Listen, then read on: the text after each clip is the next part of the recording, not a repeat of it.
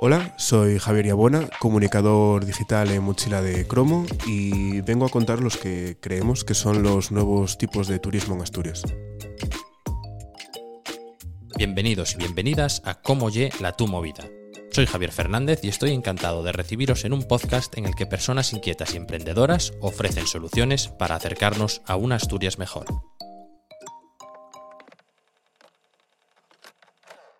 Javi, ¿qué? ¿Cómo estás? Pues aquí estamos, preparados eh, otra vez para contaros algunas novedades que, que tenemos y con muchas ganas. Eres el primero que viene que no viene de nuevas. Quiero decir, tú ya eh, grabamos el luego en su día. Sí, en su momento, en el antiguo estudio, eh, tuvimos ahí una primera toma de contacto y estuvo muy, muy chulo. Estuvimos hablando de Gijón y de algunas cositas de, de Gijón y, y, nada, ahora venimos a hablar un poco de, de, lo que hacemos y lo que, lo que es nuestra movida, vaya. Vale. Que, mm, bueno, la idea entonces es un poco, o sea, no es tal que como que el turismo en Asturias tenga un problema, sino que hay algunos nichos de oportunidad, por llamarle de alguna manera, aunque no me gusta uh -huh. utilizar este tipo de lenguaje, eh, que no se están explotando todo lo que se debería, ¿no? Más o menos, ¿o cómo lo ves tú? Hay, bueno, hay, que decir que esto siempre desde nuestro humilde punto de, vista. Nosotros como, como comunicadores eh, y enfocados hacia el turismo, hacia la gastronomía y, demás, eh, es cierto que vemos que hay pues puntos en los que, digamos, no está aprovechado aún en lo que es el turismo. Desde nuestro punto de vista estamos, creo, estamos muy focalizados a lo que es el turismo familiar, turismo rural. Eh, la persona que viene a Asturias viene por Lagos de Covadonga, Gijón, Oviedo y, poco más, quizás, ¿no? A poco que hayas mirado y demás. Entonces nosotros creemos que hay más oportunidades. Ya no hablamos de concejos, ya no hablamos de, parques naturales, ya no hablamos de playas, que por supuesto sabéis que hay, sino el concepto del tipo de público que llega y que se puede enfocar y se puede sacar mucho partido de ese nuevo público. Vale. Y, y también un poco sobre eh, cómo captarlo, ¿no? Ahí está. Quiero decir, las campañas actualmente eh, se enfocan, o creemos que se enfocan hacia lo que es el, el público familiar, eh, que viene con sus hijos, eh, el perro también, y que vienen aquí a Asturias, se pasan cuatro, cinco días incluso, eh, bueno, pues lo que hacen el típico, la típica ruta. Nosotros, por ejemplo, estamos eh, especializados, o bueno, uno de los eh, públicos con los que, que, nos leen principalmente es el tema de LGTB friendly, gente LGTB. Entonces, nos parece muy oportuno enfocar, o al menos abrir ese melón de que hay nuevos tipos de turismo y que hay nuevas formas de conseguir que otros públicos se acerquen aquí al, al Principado. No solamente el LGTB, estamos hablando de un turismo industrial que, por ejemplo, se está potenciando muchísimo ahora yeah. mismo en, en Valle Andalón. Valle Andalón, la verdad es que ha tomado buena. se ha dado cuenta de que es muy importante lo que, lo que tenemos, el patrimonio que tenemos en Asturias, y le están dando una vuelta de tuerca muy, muy interesante. Como por ejemplo el Ecomuseo, no sé si lo conoces, el Ecomuseo sí, de, de, de Samuño. Es muy interesante y todo lo que es la parte de Mieres y demás, muy interesante también, aunque no sea andalón, es muy interesante. Y, y por ejemplo, un turismo que también que, que, nos pareció muy novedoso, nosotros cuando empezamos con esto, nos pareció sumamente novedoso, que es el turismo de los escape room. No sé si conoces las salas escape. sí, hecho? hice alguna alguna vez, pero sí que yo tengo muy poca paciencia, tío. O sea, yo soy el típico que va en el grupo y arruina un poco la y fiesta. Fastidia, sí, o, o, desconecto, me salgo de la historia, entonces estoy de repente fijándome en qué pomos tienen en la puerta, no sé. O sea, Va, no. sí, que no, no colaboras. El, el, tonto de las narices que te estropea la tarde. Sí. el que hace que te quedes dentro sí. de, la, de la sala. Bueno, pues eh, por ejemplo, nosotros eh, eh, colaboramos con algunas escape room de aquí de, de Asturias, por ejemplo, una que está en, en Lugones, Gladiator, otra que está en Piedras, que es de así de terror, muy chula, la verdad, que es Silent Circus. Y la verdad es que nos pareció muy interesante porque nos contaron que había gente eh, que viaja a no solamente Madrid o Barcelona, eh, quiero decir, te vas a, yo qué sé, a un Valladolid, por ejemplo, y te vas a hacer eh, las salas. Es decir, al margen de ver la Plaza Mayor, la catedral, un tapeo, te vas enfocado hacia hacer las salas. Y... Yo, yo fui a hacerlo a Santander, ¿eh? A ver, ¿ves? Pues tú mismo has hecho turismo de, de sí. escape room. Ir a un sitio para hacer una, una, sala. Vale, pero antes de eso, ahora mismo, ¿cuál es el turismo mayoritario en Asturias? O... Desconozco realmente las, las, estadísticas como tal. Yo te puedo hablar como una persona que se está dedicando un poco sí. a la comunicación. Yo veo eh, que los principales perfiles que están tocando son unas escapadas urbanas, eh, quizás enfocadas hacia Gijón y Oviedo, que sirven como campamento base, vamos a decir. Es Ni decir, siquiera Avilés, ¿no? Avilés, por ejemplo, yo creo que ahora está dando eh, también, está tomando conciencia de lo que es el, el el turismo, y creo que además están jugando a diferenciarse, lo cual me parece muy óptimo. Es decir, ¿para qué quieres imitar lo que hace Gijón o para qué quieres imitar lo que hace Oviedo? La propia, la propia estilo de vida que tiene Gijón es muy diferente al de Oviedo. La gente que se va a Oviedo quizás busca algo más clásico, una ciudad más clásica, más para pasear, eh, con su prerrománico, la catedral. Es otro tipo de público, quizás más, eh, vamos a decirlo, cultural, quizás. Mientras que Gijón es un público mucho más eh, de, de escenario, en el sentido de pues ir a espectáculos, eh, en verano sobre todo, bueno, hay muchísima, todo el mundo lo sabe, hay muchísima vida, vida en la calle, eh, el puerto, todo lo que son eh, un turismo incluso marítimo, el acuario también llama mucho, por ejemplo, a los, a los chavales. Entonces, yo creo que se enfoca más, que son diferentes, no- ni buenas ni malas. No voy a entrar aquí en la, en la guerra de... Ya, pero bueno, diferentes y complementarios en muchas cosas. Exacto, porque quien se va a Gijón estamos a media hora menos, en media hora. Entonces, quien se va a Gijón se va a Oviedo y, y viceversa. Y yo creo que Avilés eh, está en camino de potenciar lo que tiene. Eh, el casco histórico, yo personalmente tengo que decir que me parece uno de los más bonitos. A mí Avilés me gusta mucho, ¿eh? Es muy chulo. y la creo verdad. que en los últimos años mejoró notablemente. No sé si hay eh, efecto Guggenheim o no, pero efecto Niemeyer, vamos a decir, pero sí es cierto que se nota. Y es una ciudad que es pequeñita, la puedes ver en, en un día, pero creo que poco a poco están girando hacia quédate en Avilés, que tenemos mucho que aportar. Y muy buenos chigres, tío. Y muy- que no se diga. Bueno, eso es difícil encontrar un mal chigre en Asturias. ¿eh? Es que Pero- yo, sé- yo viajo, o sea, cuando te hablo de turismo de escape room y tal, alguien me arrastró o eso, pero yo lo de yo yo viajo a Chigres. Eh, Haces muy bien, vamos, sí, yo, sí. yo también. También tengo que reconocer que a mí, donde se me ponga una buena fartura, que se me quite, que se me quite lo demás. Yo eh, TripAdvisor es mi Biblia, tío. Claro, claro que sí, al final es tal. Eso y los blogueros, ¿eh? Al final hay que leer mucho Sí, a, los, también, a los blogueros que, que contamos ahí nuestras. Sí, porque mira, aquí vamos a, eh, por ejemplo, mochila de cromo, para que la, que la gente que no lo conozca, ¿qué es? Bueno, pues Mochila de Cromo nació hace ya unos añitos, la verdad. Eh, nació como un hobby, sinceramente. Nosotros comenzamos a, a, bueno, pues hablar de lo que veíamos, lo que hacíamos. Yo, cuando era más chaval, eh, siempre hacía, era el típico que organizaba los viajes, eh, te decía, mira, vete para aquí, vete para allá, o mira, conozco esta ruta, hazla que está muy bien, o yo mismo organizaba un poco todo, ¿no? Y ese hobby, pues poco a poco, por circunstancias, eh, se ha hecho pues un poco más profesional, vamos a decir. Entonces ahora lo que nos dedicamos es, de una manera freelance, a trabajar en lo que es la comunicación. Pues nosotros ahora mismo lo que estamos haciendo, lo que reporta mejores datos, sinceramente, es el tema de las escapadas urbanas. Tenemos mucho no turismo, eh, tenemos también las jornadas gastronómicas. De hecho, colaboramos con un, con un periódico a nivel nacional que es Ula y Mantel Sí. donde ahora mismo tenemos una, bueno, una pequeña, unos pequeños artículos eh, ahí, por así decirlo.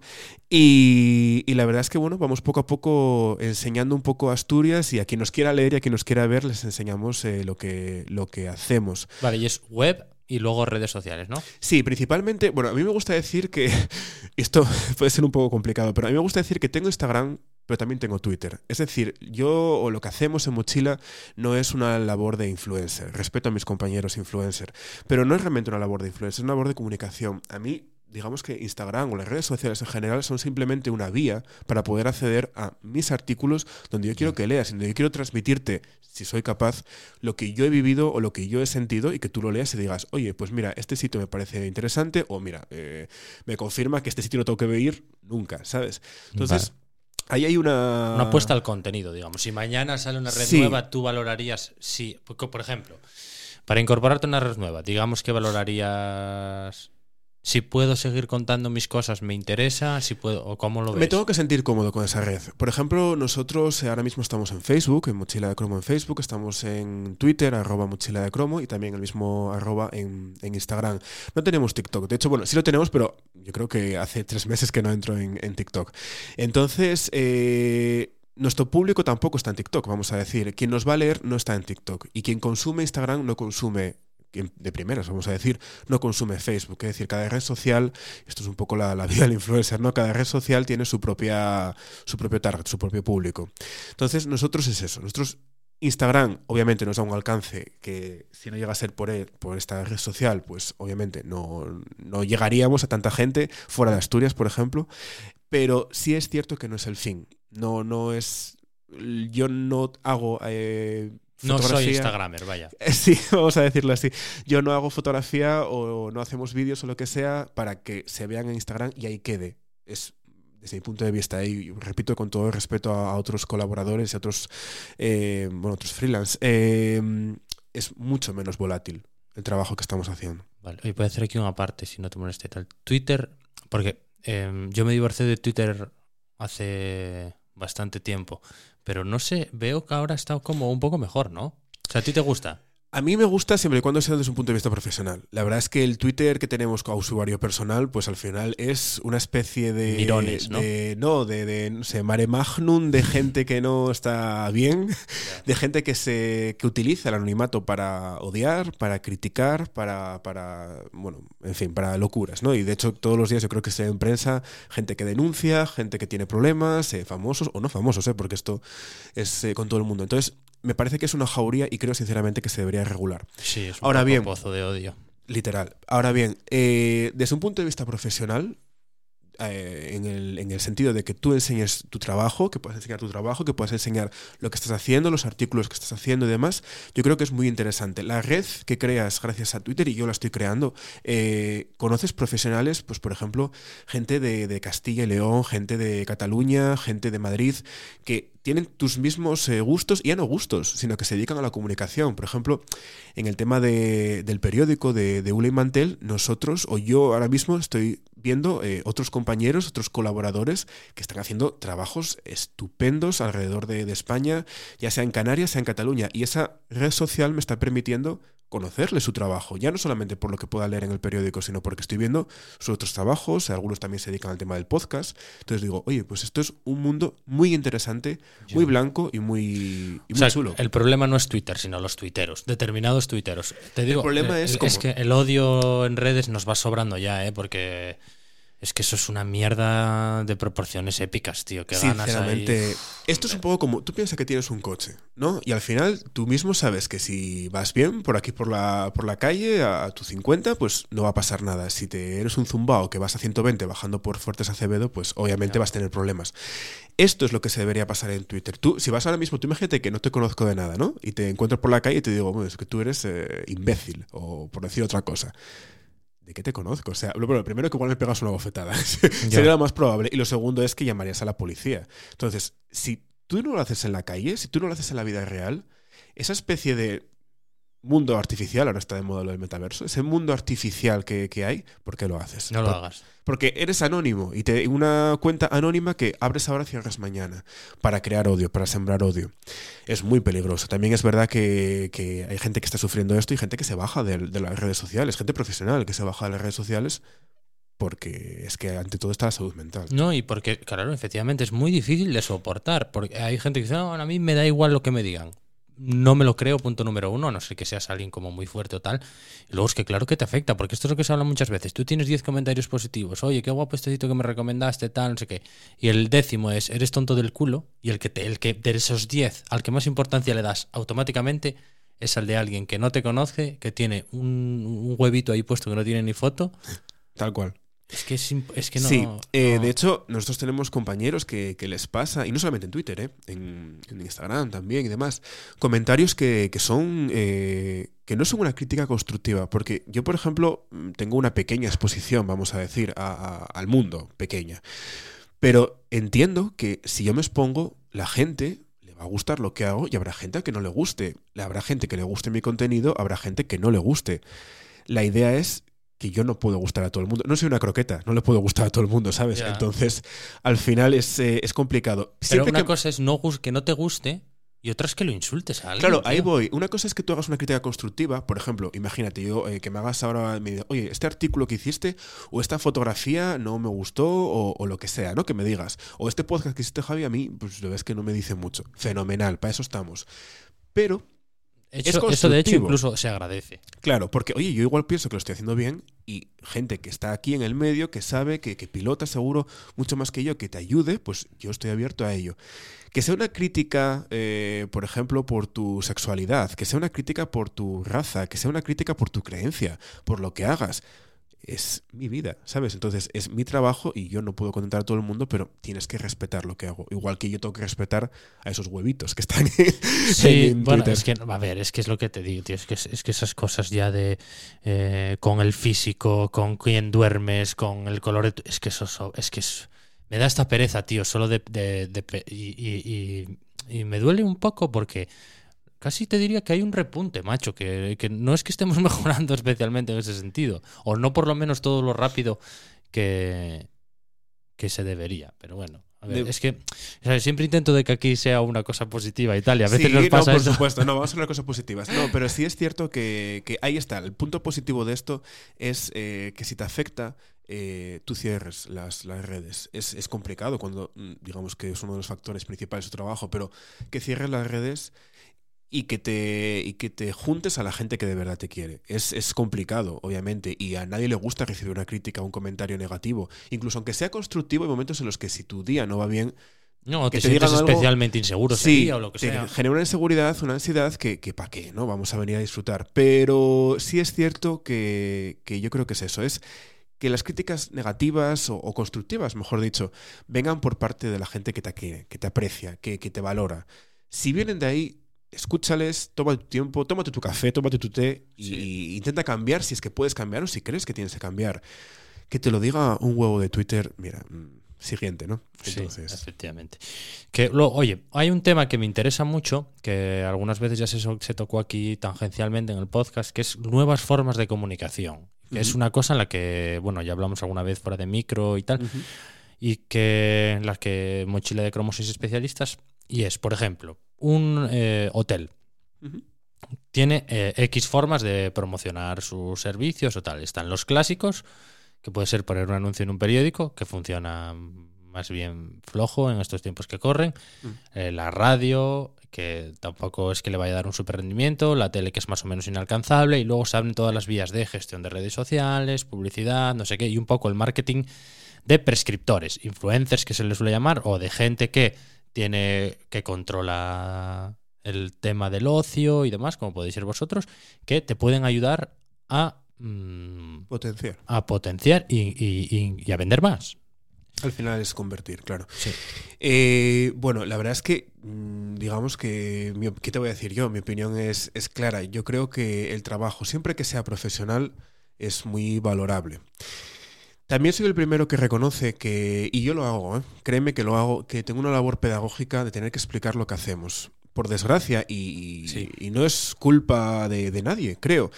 Eh, se piensa que como comunicadores, eh, como creadores digitales, eh, lo que nos estamos encontrando es que encima que tú vas a vivir una experiencia, encima que tú vas a hacer algo, encima te tengo que pagar.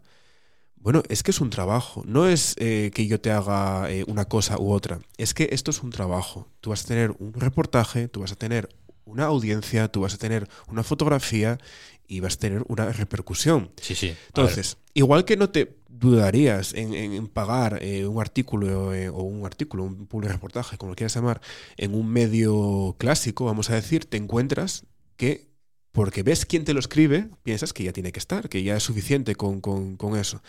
Es cierto que son los casos eh, cuanto menos, ¿eh? quiero decir, eh, por suerte aquí en Asturias, creo que la, la nueva generación que llega eh, entiende que es una vía muy, bueno, muy interesante para poder obtener rendimientos, entienden que no es un hoy para mañana y entienden que hay que, vamos a decir, eh, contratar a personas que hagan trabajos de calidad. Yo desconozco si lo hago de calidad o no, igual sí, mi trabajo es una, una Yo- porquería. Es que me estaba acordando ahora. eh, yo conocí Mochila de Cromo cuando fui a Rías Baixas, que yo voy mucho con la mujer, que nos gusta mucho. Es muy guapo. Y pues buscando cosas llegué al blog. Ahí el último que estaba en la esquina. No, no, no sé, no, no, es que no me acuerdo exactamente del proceso, pero llegué a, lo- a algo así como de restaurantes y tal. Sí, Y ahí fue cuando que además- empezamos a seguir. Sí, de hecho fue una entrada, tengo que decir que bueno, fue una entrada muy, muy cruda, ¿no? Pero comparado con un poco lo que hacemos ahora. Pero tengo que reconocer que ha sido de las que más, eh, más filón han tenido. La verdad es que todo lo que sea comer, la gente siempre lo, lo va a buscar. Entonces, es verdad que, que ha tenido mucha, mucha audiencia y por suerte está, a día de hoy todavía sigue, sigue echando bastantes métricas. Vale, espera, entonces ahora, vale, mochiladecromo.com para plan, Star Castillo fue como os encontré y por volver a lo que estábamos hablando, Mm. a la hora de planificar la comunicación, lo digital funciona y luego todo lo que estabas hablando es que claro, tú luego tienes una serie de datos que puedes presentar que los medios tradicionales no te pueden garantizar a ese, con ese nivel de fidelidad ni cuánta gente lo vio, ni eh, cuánta gente reaccionó a cierto tipo de mensajes, etcétera. Vaya. También, claro, son las métricas. Ahí vamos un poco a, lo de siempre. Eh, el problema de esto es que son eh, David contra Goliat. Es decir, eh, tienes que fijarte que son. Yo, vamos, yo digo que no me considero influencer, pero si me tuviera que asignar algo, diría que un microinfluencer. O sea, no, va, a ningún, no va a ningún lado. Pero tienes que, que nosotros, bueno, enseñamos nuestro trabajo. Enseñamos las métricas, no tenemos ningún problema en enseñarlo y demostrarlo, y es esto, sea mucho o poco, es lo que hay. Pero te aseguro que te está leyendo gente real. Es decir, igual que tú, por ejemplo, has encontrado lo que em, la entrada de los restaurantes de, de Rías Baixas, es porque nosotros hemos estado en esos restaurantes y hemos comido. Y te digo, pues mira, eh, ahora mismo no recuerdo, pero por ejemplo, uno de los que más me gustó fue el berberecho en, en Sanjejo, no sé Ujú. tal. Eh, en plan, pues mira, pide esto que está súper bueno. O sea, Ahí fui, por ejemplo. Ahí fui, pues ya está, mira. ¿Ves? Berberecho patrocina Claro, es que, eh, este podcast. Es que ahora cuando decías lo de los micro, yo... eh, es que, claro, la gente tampoco está acostumbrada a medirlo en conversión. O sea, es- da- me da igual, si tú lo enseñas y lo ven 100.000 personas, que guay, marca y demás, que lo ve mucha gente, pero si lo enseñas y lo ven 1.000 y 100 van, Ahí está. claro, es que hay que medir eso. Eso es difícil de medir, no te voy a negar Sí, que es sí, muy pero difícil. los que compran la publicidad tienen que valorar ese tipo de cosas, porque lo de microinfluencers y tal es una cosa que funciona genial, tío. Nosotros hemos tenido muy buenas experiencias. Por ejemplo, uno de, las, eh, de los trabajos que realizamos como microinfluencer fue para, para Cinco aquí en, en Oviedo. Entonces, eh, la verdad es que bueno, es un ciclo de música así un poco diferente, ¿no? Un poco vanguardista, vamos a decir. Y, y, bueno, realmente nos interesó mucho y yo creo que fue interesante. O sea, eh, estamos conectando con la gente de Oviedo. La gente Oviedo nos está viendo, nos dicen, ah, pues yo no conocía esto, o ah, pues yo pensaba que no era para mí, o bueno, vamos a pensar que era para un público más eh, clásico, por así decirlo. Y es en plan que no, que no, que, que esto es muy interesante y además son precios populares. Es otra vía de comunicación que quizás yo como público voy a decir, yo no hubiera entrado a la página o yo no hubiera entrado a la programación, por así decirlo. Pero si una persona que genera confianza o que te puede generar cierta confianza te dice, oye, pues yo he estado en esto y me ha gustado, o mira, yo he estado en esto y no me ha gustado mucho, porque también decimos las cosas que no nos gustan y ahí está la gracia de, de esto, te dirán, oye, pues me fío de, de- de- de ese chico, me fío de esos chavales, de lo que están, de lo que están haciendo, ¿sabes? Es muy importante lo de decir las cosas que no me gustan. Es muy importante, obviamente, mira, volviendo un poco a lo de, a lo de las críticas, siempre que sean constructivas. Nosotros nos hemos encontrado, bueno, pues eh, no voy a decir episodios, ni mucho menos, pero cosas que igual no eran lo que esperábamos, o que no han salido, o que no han salido como esperábamos, ¿no? Por así decirlo. Y al final, em, bueno, hablando se entiende la gente y, y dices, pues mira, vamos a trabajar, vamos a hacerlo, pero que sepas que esto no, no, no era lo que esperábamos. Y oye, pues eh, no sé si lo tomarán bien o lo tomarán para, para mal, pero bueno, quizás si es una buena crítica constructiva, pues tal. Y lo que es en el blog, nosotros, si hay algo que no nos gusta, eh, lo decimos. O sea, Es que eso le da muchísima credibilidad al Claro, medio. es, es primordial. Es Sí. eh, la verdad. Ir por la, con la verdad por delante en todos los sentidos, yo creo que es eh, primordial. Sí, yo ahí yo creo que te lo comenté alguna vez. Me gustó una vez que estuviste en las Canarias y algo os pasó con un coche de alquiler. Sí, bueno, no, no fue que nos pasara tampoco nada, pero. No, no sí- salió en llamas el No, coche. no, no, el coche Arroba no, policía hecho, no hace falta. no hace falta la policía por ahora. No, pero la verdad es que el- la- la- lo que en sí con la marca no era una colaboración, era, digamos, nosotros de, de vacaciones y demás. Eh, digamos que el- la forma de trabajar, por así decirlo, no, no nos encajó, no nos gustó. No, muy agradables, pero demasiado intentando venderte. ¿No? Y dándote, jugando un poco con el miedo de que si tenías, bueno, lo de siempre, ¿no? Ojo, si tenías un pequeño golpe, pues eh, no sé qué había dicho, mil euros un golpe, que se Sí, sí, te hacen dejar bueno, ahí pues, pues nada, entonces me voy a. Rivera Maya y acabo antes, ¿sabes? Pero la verdad es que al final, pues sinceramente, no cogimos esa cobertura y dijimos, pues ya está, a lo que sea. Pero todas las vacaciones y... Con el run run de Sí, si le pasa algo al Te coche. juro que todas las vacaciones, en plan, mirando, eh, bueno, yo como también un poco así, ¿eh? Pero mirando por la ventana a ver si estaba bien, si habían pegado algún rayonazo. Pero claro, ¿cómo lo justificas al final? Pero no, esto ya estaba lo que fuera. Y eso no me gustó, ¿sabes? Porque por ganar, ¿qué eran? 100 euros más, eh, tener que jugar un poco esa psicología, no me gustó. Y de hecho, en la entrada, yo dije, mira, el, el coche estaba perfectamente para moverse, era por Lanzarote. Para moverse por Lanzarote estábamos de mm, madre, pero eh, no me gustó esto. Y ya está. Y, y creo que con eso se genera confianza. En plan, pues mira, esta empresa es muy buena o es barata y puede ser interesante la relación calidad-precio, pero que sepas que te van a, a jugar un poco con, con esto, ¿no? Qué guapo Lanzarote, ¿eh? Muy guapo Lanzarote, ¿podemos volver? la verdad es que, que necesitaría volver a Lanzarote. Es precioso, muchísimo más allá de lo que es la playa. Y, y no sé si fuiste a la Geria, pero, Sí. pero muy guapo lo de las bodegas. A Sí. mí me llama mucho la atención. Tengo ganas de ir a las de toro que sacaste el otro día, tío. Sí, la ruta de- del vino de toro, la verdad es que no- nos impactó. Bueno, el eslogan que tienen ellos es dejando huella y, y la verdad es que nos dejó, nos dejó huella. La verdad es que fue una pasada. Estuvimos ahí unos días, eh, estuvimos en un castillo durmiendo, estuvimos en un complejo no turístico con spa que tenían tratamientos de, de vino. Estuvimos viendo el prerrománico, tuvimos una guía que nos, nos enseñó todo el, todo el románico de, de aquí de, de Toro, precioso, la verdad. Chumasteis vino a tope, claro. Eh, bueno, bueno, vamos a decir. Y. No, y qué bueno está, ¿eh? Pero. Y comimos muy bien, la verdad. Si antes, más que beber, porque eso es un poco lo típico, ¿no? La, la- los restaurantes que hay por ahí, de hecho, tenemos una, una entrada para el periódico, donde comer en, en Toro, que os la recomiendo, y, y muy, muy, muy chulo. Y, no, y bien de precio, la verdad, para lo que te ofrecen, muy, muy buena calidad. Muy recomendable. Vale, pues estos son algunos ejemplos de cosas que se pueden hacer en Asturias, que, que van a, dar eh, una mayor, digamos, amplitud al turismo. Escuchamos un reportaje, te cuento una cosa que quería comentar contigo y, y vamos con algunas soluciones para diversificar y atraer nuevos públicos. El turismo en Asturias funciona, estupendo, y la región es cada vez más atractiva. Pero aún queda margen de mejora y formas de luchar con alguno de los principales problemas del sector, como puede ser la estacionalización. Hay que ir más allá de julio y agosto y conseguir que más gente apueste por conocer la región a fondo, profundizando el conocimiento de su medio rural y mejorando la oferta de la costa y las tres grandes ciudades, Oviedo, Gijón y Avilés. Ya se está avanzando en esta línea, pero ¿qué más se puede hacer?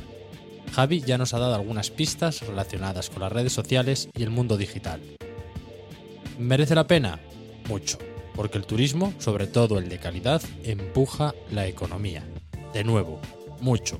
Diversificar y atraer nuevos públicos traería grandes ventajas. Tal y como reflejan los datos del Sistema de Información Turística de Asturias, el 84,6% de los viajeros que se acercaron en el segundo cuatrimestre de 2021 vinieron de vacaciones. La inmensa mayoría de las personas que se alojaron en los más de 5.200 establecimientos asturianos lo hicieron por motivos de ocio. Una noticia maravillosa, más aún si se analiza la respuesta del sector en tiempos tan complicados como la pandemia. Es decir, que el turismo no solo funciona bien, sino que además es un salvavidas, o al menos lo ha sido, en los tiempos más duros de la COVID. El INE reflejó en 2020, de hecho, que el Principado fue el territorio que recibió ese verano una cifra de visitantes más cercana al de 2019. Es decir, que entre los meses de julio y septiembre llegaron 814.642 personas, una cifra que supera en un 42,9% a la del ejercicio anterior, que estuvo, claro, condicionado por la pandemia. Si los datos son tan favorables, ¿por qué no se va a seguir apostando por el turismo? ¿Y por qué no se van a explorar nuevas vías para atraer viajeros? ¿Por qué no aprovechar las nuevas formas de promoción que trae el mundo digital? Escuchamos de nuevo a Javi para profundizar en esas nuevas oportunidades y también para saber qué tipos nuevos de viajeros podrían seguir haciendo crecer la economía de Asturias. Antes de seguir hablando un poco de, digamos, nuevos públicos o tal, eh, es que me interesa mogollón el tema de, de toda la evolución del tema turistas, porque eh, aquí en Invernadero hay un- una persona que se dedica un poco a la ingeniería de datos y tal, y así teniendo contacto con él hablaba de cómo se generan, por ejemplo, en Andalucía campañas para ofrecer en los países nórdicos eh, destinos determinados en determinadas épocas del año. Y esas épocas del año ya no son pues antes del verano o tal, sino que están completamente centradas en los momentos en los que más están buscando en esos países información sobre las vacaciones. Claro, de hecho, por ejemplo. Pero un nivel tecnológico Sí, bueno, yo ese mundo, digamos que no, no lo desconozco, la verdad. Pero sí es cierto que yo lo noto por las, por las propias métricas, en un sentido mucho más pequeño, mucho más, más simple. Eh, en ¿qué puede ser? En Navidad, por ejemplo, o no, mejor dicho, después de Navidad empiezan las búsquedas de Semana Santa. Es decir, parece que después ya de los Reyes y demás, o quizás por la cuesta de enero, no lo sé muy bien, es cuando decimos, pues vamos a empezar a soñar un poco en el, viaje de Semana Santa. Entonces, todo lo que son los destinos así más de playa o turismo rural empieza aquello a, subir y lo notas. Entradas que en principio no, igual hacía dos años que estaban ahí, empiezan otra vez a, subir.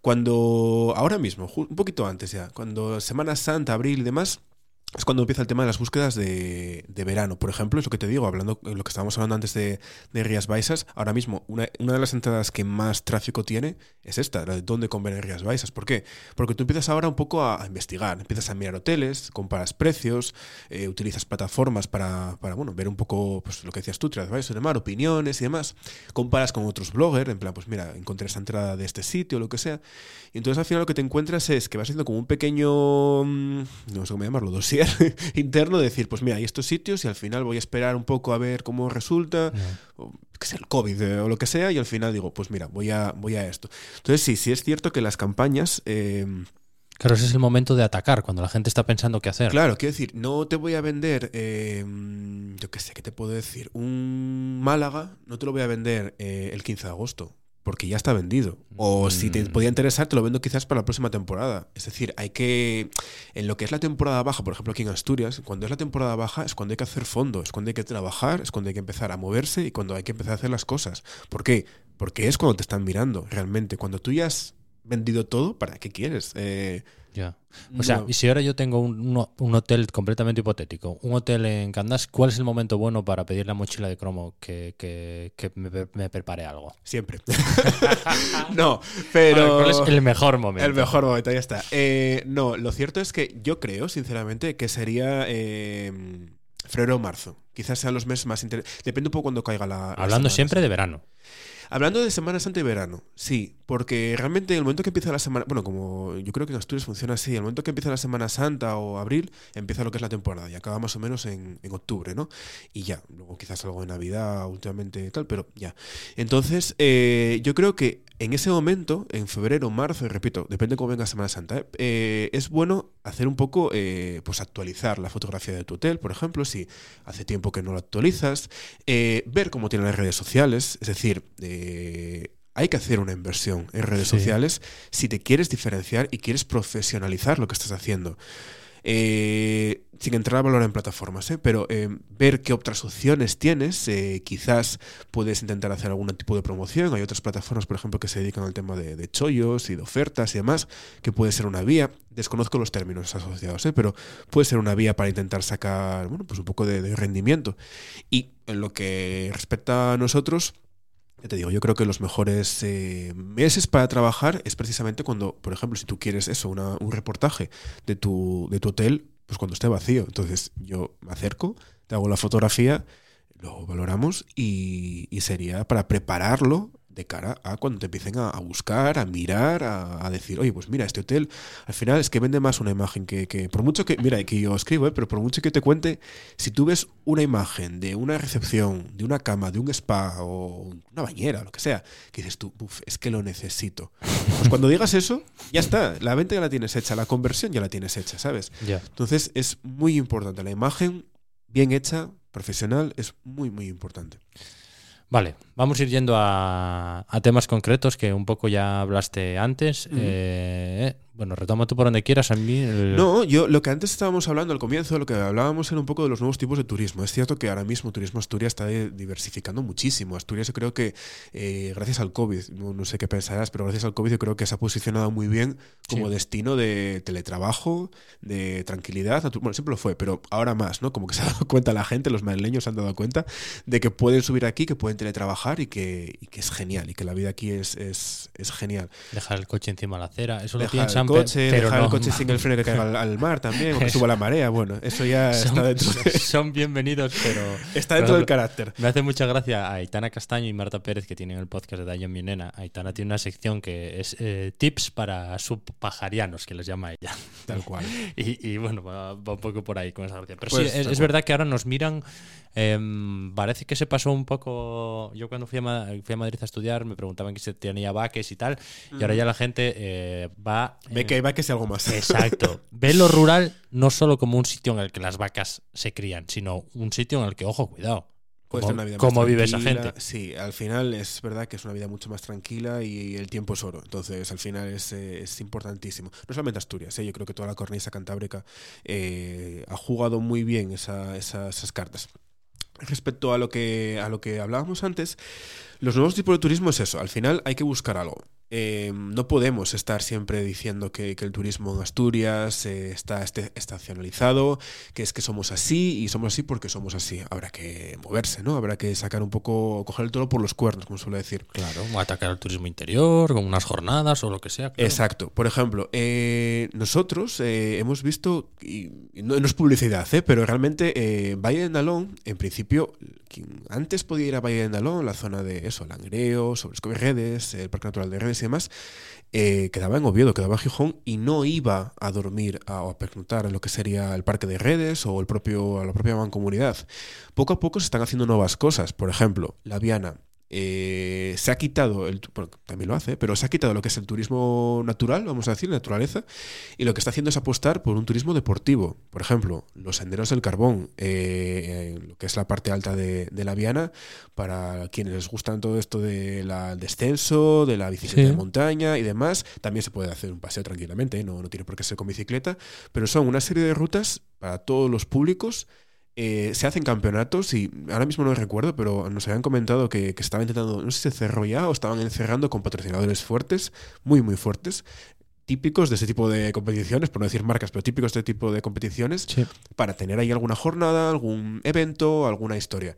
Oye, pues eso es un público que no te va a venir a Asturias. Chavales de, ¿qué? de 18 años, 20 años, jóvenes, skater, todo este mundillo que desconozco, la verdad, no te va a venir de normal a, a Asturias. No, y menos en una zona que una zona tan concreta. Claro, y que, y concreta. que lo está pasando tan mal por el tema de la reconversión Ahí y demás, está. que se le abre el cielo con ese tipo Ahí de cosas. está, que te tengas tres, cuatro eventos al año, buenos eventos y con una buena organización, y me consta que hay una muy buena organización, es que adelante, o sea, esas son las ideas que hace falta en, Asturias. Eh, por ejemplo, sin salir de- del Valle de Nalón, eh, las jornadas gastronómicas. Yo creo que no hay mes en, en Valle de Nalón que no haya unas jornadas gastronómicas, para todos los gustos. Ya sea caza, cebollas rellenas, eh, que sé, cabrito, eh, ¿sabes? Pimientos. O sea, al final hay una diversidad y una, agenda que es muy importante y que está haciendo que, bueno, pues que haya un movimiento muy interesante en Valle de Nalón. Sí. Además, aquí, eh, bueno, David R. Martínez, Castañón y estos están siempre con lo de eh, la batalla del no solo comemos cachopo. Y yo creo que en los restaurantes y eso también tienen que apostar por cosas de estas, porque la gente, si, si la gente que viene de Madrid, unas cebollas rellenas también le van a encantar. No solo te van a comprar cachopo, puedes. Me consta, de hecho, que, que en, el- en la redacción, en el periódico, eh, se sorprende porque hay vida más allá del cachopo y hay vida más allá de la fabada. Entonces, es cierto, es que nosotros tenemos una gastronomía, tenemos una cocina, tenemos una cocina de guisanderas, de raíz, ¿sabes? Que es muy, muy interesante y que tenemos que potenciar. Por ejemplo, mira, ahora estos días se va a celebrar un congreso aquí en, el Parador de Corias de, de guisande- bueno, de cocineras guisanderas, yo me gusta llamarlo guisanderas, eh, donde se va a potenciar, bueno, un poco el papel de la mujer en lo que es la gastronomía y demás, pero se va a reunir a gente muy interesante, a, auténticos eh, personajes de, de- de- de la cocina a nivel nacional e internacional, y tú dices, pues, ea, esto es lo que tienes que hacer. Sí, ¿sabes? Además, esto eh, aquí puedes extenderte todo lo que quieras porque mm, el estudio forma parte del lobby del suroccidente asturiano. Venga, pues dale O sea, caña. que es- es, eh, no está oficializado, pero todo lo que pase en el suroccidente, que además es un gran desconocido, Sí. eh, está guay que la gente, porque luego, luego van y se, lo, y, y se divierten y se lo pasan bien. Y aquí incluimos toda la parte del norte de León también. O sea, esa zona... Es una pequeña Eh, sí. comunidad ahí Sí, hay- del sí. anillo. Sí, sí, es una... Ojalá, no solo es como del anillo, pero sin Sí, el anillo. sí, el anillo. Tal cual. No, pero lo cierto es que, que mira, volviendo a, a justo al A suroccidente, sí, por ejemplo, eh, nos sorprende ahora mismo, si no digo mal, son nueve bodegas las que están metidas en la denominación de origen de, vino de Cangas. Eh, hay un potencial increíble. Nosotros estamos, vamos, con toda la humildad, pero estamos metiéndonos un poco en el mundo de- del enoturismo y la, enología y aprendiendo, que siempre es súper importante aprender y conocer de los grandes. Y lo cierto es que tú dices, tenemos aquí una- unas características no voy a decir únicas, pero bueno, diferentes. Tenemos un vino eh, con cuerpo, por así decirlo, y tenemos unos recursos asociados muy, muy interesantes. No hablo solamente del Parador, el Monasterio de Corias, hablo de un turismo asociado, hablo de un ecoturismo, por ejemplo, un festival que está celebrando ahora, hablo de recuperar tradiciones, la cerámica negra y demás. ¿Sabes? Enséñalo, potencialo. Lo tienes, es un diamante en bruto, hay que moverlo. Está el Prestoso ahí también ahora en verano. es un festival de música fantástico. Muy chulo. Y, y lo cierto es que tú dices, si hay pequeñas personas haciendo grandes cosas, vamos a unirlas, ¿no? Vamos a hacer un tejido, vamos a, tirar adelante sin localismos, sin, sin, tonterías. Este es un tema que también sale mucho en este podcast. El juntos somos mejores.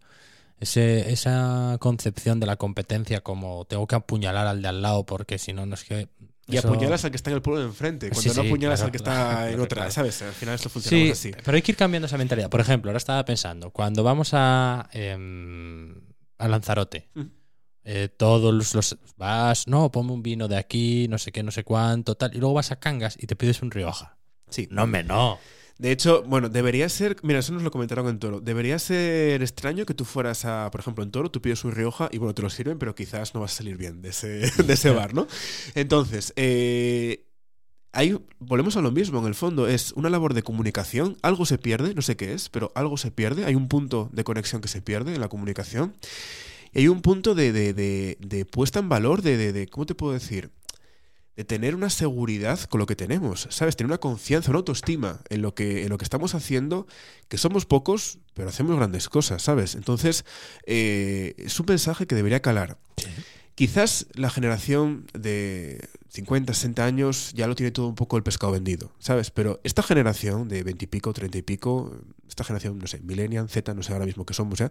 eh tiene muchas, tiene muchos recursos, tiene muchas ideas, hay que saber escucharlas, hay que dejarle que se, que se puedan escuchar y hay que darnos nuestros cinco minutos de poder decir, mira, como por ejemplo aquí, eh, nuestros cinco minutos de, poder explicar que hay otras formas de hacerlo. No porque se haya hecho siempre lo mismo, está bien, hay otras formas de hacerlo. Y es un poco con lo que venía a hablar, que hay otros tipos de, turismo, ¿sabes? Vale, vamos a ver más. Habías comentado antes eh, LGTBI, ¿no? Sí, por ejemplo, turismo LGTBI. Yo no sé si sabías que el 10% de los turistas que vienen a nivel, o sea, a nivel mundial, el 10% son turistas eh, LGTBI. No, de hecho no sabía ni que era un nicho específico es un nicho muy interesante. De hecho, por ejemplo, hablando de temas eh, económicos, de lo que gastan, por ejemplo, la media ahora mismo en España está a, si no recuerdo mal, unos 44 euros. Es el gasto que hace, vamos a decir, eh, pues un señor, una señora heterosexual, por así decirlo. Mientras que una, una pareja que sea eh, LGTB automáticamente está gastando más de 100 euros, o sea, 150 euros aproximadamente por gasto. ¿Pero y eso?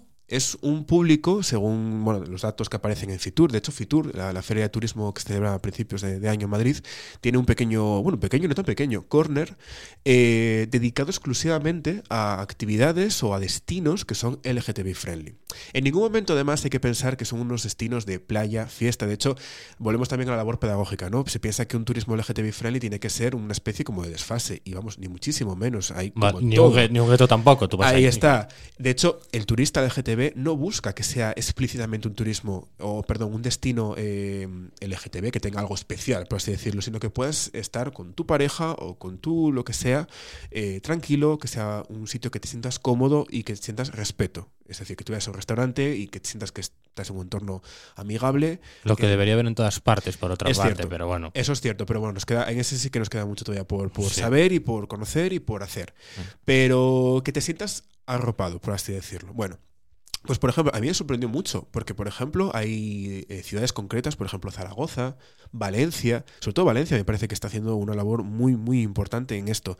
Eh, en el 26, si no, si no digo mal, en el 2026 se van a hacer los Valencia Gay Games, que es una especie, vamos a decirlo así, de Juegos Olímpicos, más o menos, donde, donde se van a participar lo que son eh, grupos deportivos o entidades deportivas inclusivas. No tienen que ser solamente gays, lesbianas, transexuales, no, no. Está abierto a todo el mundo, por supuesto. Mm. suerte, la suerte que tenemos desde el colectivo es que abrimos nuestra mirada a todo el mundo. Que no todo el mundo lo puede decir. Pero lo que sí es cierto es que es muy interesante porque eso es alojamiento, eso son comidas, eso son visitas y eso es Y turismo deportivo, que no es. Y un turismo eh, deportivo que además de por sí, Ahí está. No es un turismo de, de, Magaluf, vamos a decir, ¿no? Pero aún así, por ejemplo, también tienen un festival que se va a hacer aquí algo muy interesante en, en Avilés. Ahora te cuento. El festival de Mostra la Ploma en, en Valencia. Es un festival de cine LGTB y demás. Y lo ponemos a lo mismo. Son estancias, son eh, dietas, son desplazamientos. Y eso es lo que, puede, lo que nos puede importar. Bajo el amparo de, de una ciudad inclusiva y abierta, encontrar que, oye, eh, hay una conversión muy interesante. Esto lo hablábamos con eh, Pedro Durán cuando estuvo aquí en la fuerza tractora del teatro. Eh, a nivel de planes, que tú vas al teatro y luego te quedas a cenar, tal. Pues estas cosas es un poco parecida. Pero oye, cuéntamelo de Avilés, porque Avilés ya tiene festival de cine LGTB. Ahí está, justo te va a comentar que de hecho es un poco la diferenciación que nos gusta que está haciendo Avilés, que está desde nuestro punto de vista, ¿eh? está siendo ahora mismo, yo creo, la, ciudad más eh, LGTB friendly de, de, Asturias. Está entendiendo que hay una, que hay una necesidad de, demostrar otras realidades. De hecho, ya no solamente por el festival, ¿eh? Eh, hay un tejido asociativo muy, muy interesante de ayudas a, personas que los en, vulnerabilidad en el sentido de, bueno, pues familias y demás, en situaciones muy críticas, que se les acoge, se les da unas pautas, se les da unas pautas psicológicas. Y es una labor que más allá del turismo, me parece que, vamos, chapó por, por la Concejalía de, Turismo, Servicios Sociales, no sé muy bien a quién compete, pero chapó porque muy bien hecho. Y Avilés yo creo que es, digamos, la, el, Dark Horse, ¿no? El, caballo negro. Creo que puede ser eh, la ciudad asturiana que más posibilidades tiene relacionado con lo que es el turismo LGTBI. Solamente eh, la concepción de, del de Niemeyer, ese concepto, ese germen que ha sido Niemeyer, yo creo que da muchísimas posibilidades a tener una escena muy vanguardista, muy abierta, muy tolerante, de, nuevas dinámicas, por así decirlo, y creo que puede haber cosas muy chulas. Es que está guapa la programación del Niemeyer, ¿eh? Es que hay cosas muy diferentes, ¿sabes? Por ejemplo, es como lo que ha pasado ahora en el LEF de aquí de, Gijón. Es algo que te hace sentir que estás eh, en un Barcelona, que te hace sentir que estás en un Nueva York, ¿sabes? Lo podemos hacer, quizás no un presupuesto como si fuéramos Barcelona, pero dale caña. O sea, se puede hacer, se puede conseguir. Quizás el primer año no salga bien, como todo, ¿no? Pero hay muchas posibilidades, hay muchos recursos. Pero tampoco los primeros años de cuando se prueban cosas, vale, a lo mejor no es el mega éxito del siglo, pero no suelen ser desastres. ¿eh? La población asturiana responde siempre a ese tipo de cosas. Para nada. De hecho, eh, el festival este de LGTBI de, de, Avilés sé que es un éxito. Eh, va a haber, a margen de lo que es el cine, Va a haber eh, encuentros eh, literarios, charlas, eh, conferencias y demás, con lo cual dices, vale, pues es cultura, es que es cultura y estamos muy faltos de cultura. Entonces, es la cosa de decir, hay posibilidades y si, oye, esto puede convertir en, posicionar a Avilés de alguna forma o puede permitir que, que, bueno, que la gente asocie a Avilés con un tipo de turismo concreto e interesante, pues adelante, ¿sabes? Sí, además porque todos esos que mencionaste todavía no veo ninguno, porque claro, yo estaba, digo, bueno, a lo mejor hay algún conflicto que pues te entra la gente que le gustan las salas de escape, pero eso hace que las familias eh, dejen de ir al... ¿Qué va? Esto es complementario. Lo bueno es que son turismos, bueno, no creo que ningún turismo eh, mate a otro, vamos a decir. Bueno, el Magaluf. Bueno, quizás sí, ese sí, es cierto, pero quizás porque está descontrolado, ¿no? Tú puedes ir de fiesta, todos hemos ido de fiesta, todos hemos ido a eh, alguna ciudad, León, Valladolid, Madrid de fiesta y no ha pasado nada. Aquí estamos y no ha pasado nada. Es un poco el control, también un poco el respeto de cada uno, ¿no? Pero ese desmadre no, ese desmadre no, no es bueno para nadie, ni para la gente que vive allí, ni para el turismo, ni para la imagen, ni para nadie, ni para los que lo hacen tampoco. Pero sí es cierto que estamos hablando de turismos de calidad, turismos en este caso, el turismo LGTB con un alto poder adquisitivo, cosa que también es interesante, por lo cual eh, que está totalmente estacionalizado. Tú piensas que, no es necesario, por ejemplo, como nos pasa a casi todos, tener que aprovechar el verano, tener que aprovechar, no, si se puede, pues te vas a un festival, te vas a una ópera, te vas a un encuentro y no hay problema, ¿sabes? Entonces, yo creo que, está lleno de, posibilidades y no creo que, se maten entre ellos, sinceramente. No pasa nada porque hay un turismo rural, familiar, con un turismo rural y LGTB, con un turismo rural y que sea, por ejemplo, de los escapes. ¿Qué más da? Si al final estamos todos para lo mismo, ¿sabes? Vale. Eh, ¿Tienes ahí algo más en la lista que te quiero preguntar sobre las salas de escape? Eh, no, nada, simplemente no, era comentar eso que, que, por ejemplo, que en España, eso, que se reciben hasta 7 millones de, turistas LGTB. Por tanto, vamos a pensar que Asturias puede recibir una buena, aunque se lo lleve todo otros destinos como Maspalomas, como puede ser Sitges, eh, o bueno, Valencia, Zaragoza incluso. Eh, al final, yo creo que Asturias tiene la capacidad y el deber, si me permites, de que debe captar ese, ese público, porque nos sobran recursos nos sobran puntos diseminados, uh -huh. hay que juntarlo todo y hay que, y hay que ir todos remando a, a uno, creo. Sí. Um, ya, pero es que eso, claro, ahora me dejaste ahí, es complicado. Eso, pensando, ¿eh? Sí, sí. Ha sido muy intenso. Sí, sí.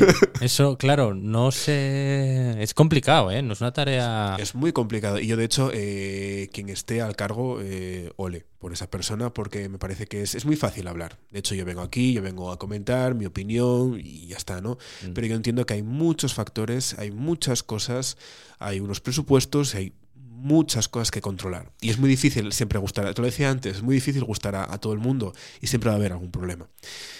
Lo importante es ver y explorar. Sí, pero bueno, también te digo, no es solo opinión, ¿eh? porque tú ya vienes a hablar de un tema que conoces profesionalmente, vienes, claro, la gente no lo está viendo porque es podcast con tus notas, sabiendo tal. claro. Eso eh, implica, quiero decir, yo no estoy igual de preparado para hablar de podcast que para hablar de ballet. Eh, y soy plenamente consciente de ello y no voy a cuando está una compañía entre, eh, ensayando y le digo creo que ese plie está flojo me dirán bueno usted quién es Vale. qué hace aquí Salga de aquí seguridad. por supuesto tiene derecho a opinar pero si lo puede hacer Claro. un poco más allá sin molestarnos Sí, mucho mejor. Pues hay que también ser nosotros mismos un poco conscientes. Tenemos derecho a opinar sí es necesario que opinemos sobre todo y más aún siendo como hablábamos antes del odio un pelín rozando lo faltoso. Pues no Ahí está. De hecho, ya te digo, eh, yo tengo mi, mi, mi, opinión, pero soy consciente de que hay términos que se me escapan y que estoy seguro de que hay un... Hay, y soy consciente ¿eh? de que hay un buen tejido asociativo, por ejemplo, en esto Sí, de no. LGTB. Hay un buen tejido también aquí, no solamente en Avilés, ¿eh? en Asturias, entidades deportivas y de todo tipo eh, que suman y están sumando. Y eso es lo importante, que al final, cada uno con su granito, yo lo que puedo hacer es enseñarte un sitio, contártelo, fotografiártelo y, y decírtelo. Pero sumo con eso. Habrá gente que sume de otra forma, habrá gente que sume desde un punto de vista más social. Pues adelante, si es que tenemos que sumar todos y tenemos Eso que es. escucharnos, que es muy difícil escucharnos, tenemos que escucharnos los unos a los otros. Es decir, tener una conversación, entenderse, llegar a puntos en común es sumamente difícil. Entonces, bueno, pero es difícil en todas las facetas de la vida. Pero hay que, hay que, hay que empujar. Pero hay que tirar para Estoy adelante, claro. completamente de acuerdo contigo. Porque Claro. la, la otra opción, ¿qué es? Que tenemos aquí, a palos. claro, como el cuadro de Goya, cada uno con un palo a ver quién pega más A fuerte. ver, sí, sí, claro, eso no va a ningún lado. Pero bueno, Claro.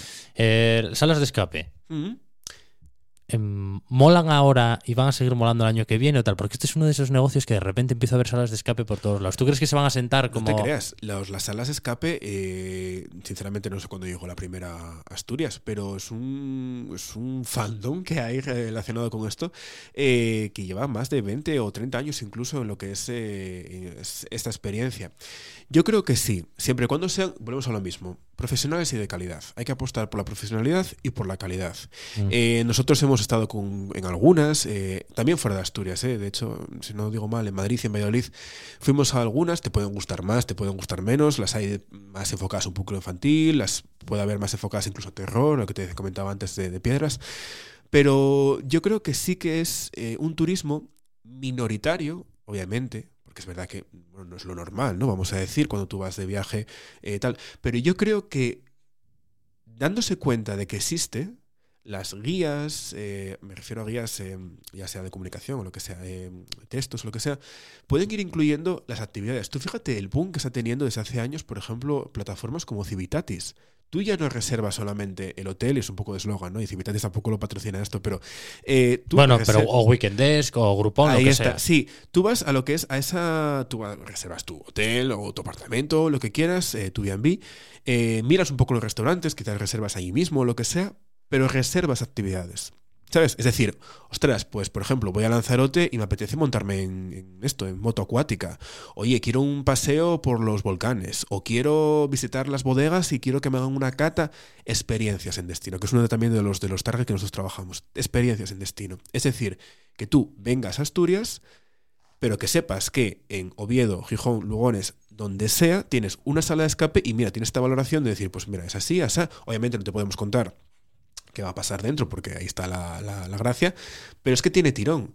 Y al final, lo que te digo, eh, hay packs incluso, eh, con colaboradores que hemos estado, hay packs que ofrecen alojamiento y la sala. Es decir, es muy, muy interesante porque, bueno, pues es otra forma de, de- de entender el turismo. No solamente es... Sí, y eh, aparte que, que puedes ir a ver el prerrománico igual y luego pasar por el museo arqueológico y comer en el antiguo. Nadie te quita. Entonces tu sala, y obviamente si vas a hacer la sala, son eh, una hora aproximadamente, suelen ser de, de una hora, automáticamente tú sales y dices, oye, pues mira, qué guay lo he pasado, eh, porquería, vamos a ver la Catedral de Oviedo, por poner, o vamos a Gascona, o vamos a no sé qué, ¿sabes? Al final es que volvemos a lo mismo.